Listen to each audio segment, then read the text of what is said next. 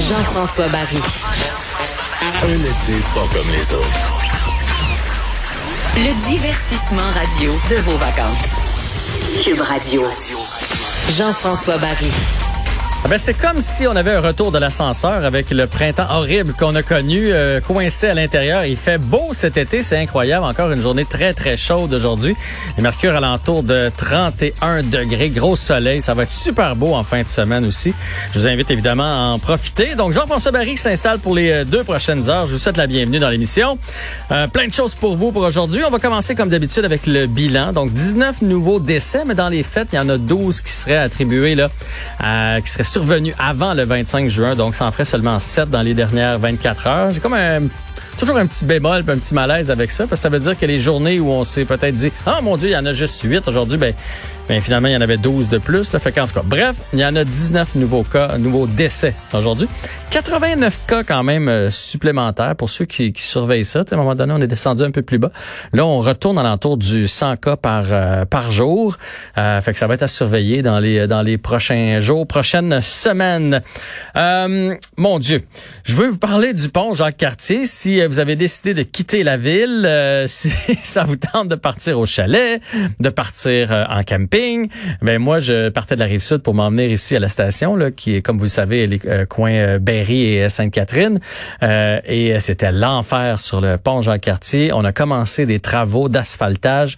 Donc, les trois voies de droite, si vous sortez de la ville, les trois voies de droite sont retranchées.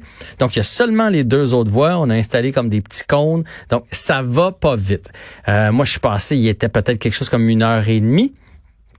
Et déjà, il y avait beaucoup de beaucoup de trafic, euh, un peu pour rentrer, mais beaucoup pour sortir. Je voyais des gens avec euh, des, des c'est ça, des tentes roulottes, euh, des VR, des gens avec le canot sur le toit qui voulaient quitter la ville pour s'en aller en banlieue. Mine de rien, c'est la fin de semaine qui est arrivée. Alors prenez votre mal en patience. J'irais même jusqu'à dire drôle de décision quand même de faire ça le vendredi à cette heure-ci. On aurait pu attendre peut-être à 18 heures, laisser le temps aux gens de sortir. En tout cas, quoi qu'il en soit, heureusement euh, on n'est pas revenu à 100% dans dans l'économie, donc dans la circulation. Fait que l'heure de pointe risque d'être pas si mal, mais vérifiez votre trajet avant de partir si possible.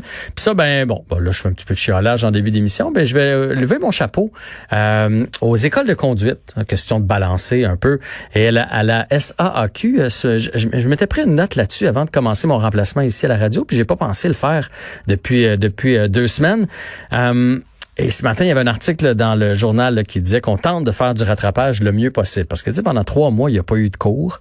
Euh, mais il y a eu des cours en ligne quand même qui se sont donnés. Hein. Évidemment, là, si le jeune venait d'avoir 16 ans, lui, il était content, il avait hâte de commencer ses cours. Fait que tant qu'à rien faire à la maison, il a entrepris ça. Mais là, à un moment donné, tout le monde veut commencer son, son cours pratique en même temps. Et déjà, à, Montréal et dans les banlieues, c'est pas facile de trouver des heures pour aller faire son, son cours de conduite. Bref, j'avais hâte de voir comment il allait gérer ça. Et je vais vous donner un exemple. Moi, à la maison, ma fille a eu 17 ans pendant la, juste avant la pandémie, en fait. Fait il restait deux leçons à recevoir, deux cours pratiques avant d'aller passer son permis de conduire. Alors évidemment, tout ça a été annulé. Puis là, je me suis dit, ça va être l'enfer quand ça va repartir. Puis là, il va falloir attendre en ligne, essayer d'être le premier pour avoir un rendez-vous. Mais finalement, ils ont pris les devants. Ils ont envoyé un courriel en disant rappelez-nous. Ma fille a rappelé, puis ont dit ce serait cette date-là, cette date-là. On vous mettrait ça à l'horaire, ça vous convient-tu? Elle n'était pas obligée de dire oui.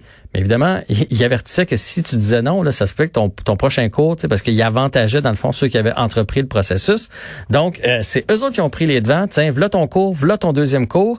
On a raccroché, puis à peu près 15 minutes après, la SAAQ a appelé pour dire, bon, on a appris que vous alliez avoir complété votre euh, votre formation. Ben maintenant, c'est euh, c'est le temps de votre rendez-vous pour aller passer votre cours de conduite. Fait qu'on a pris ça aussi. Bref, tout ça s'est fait en à peu près une heure.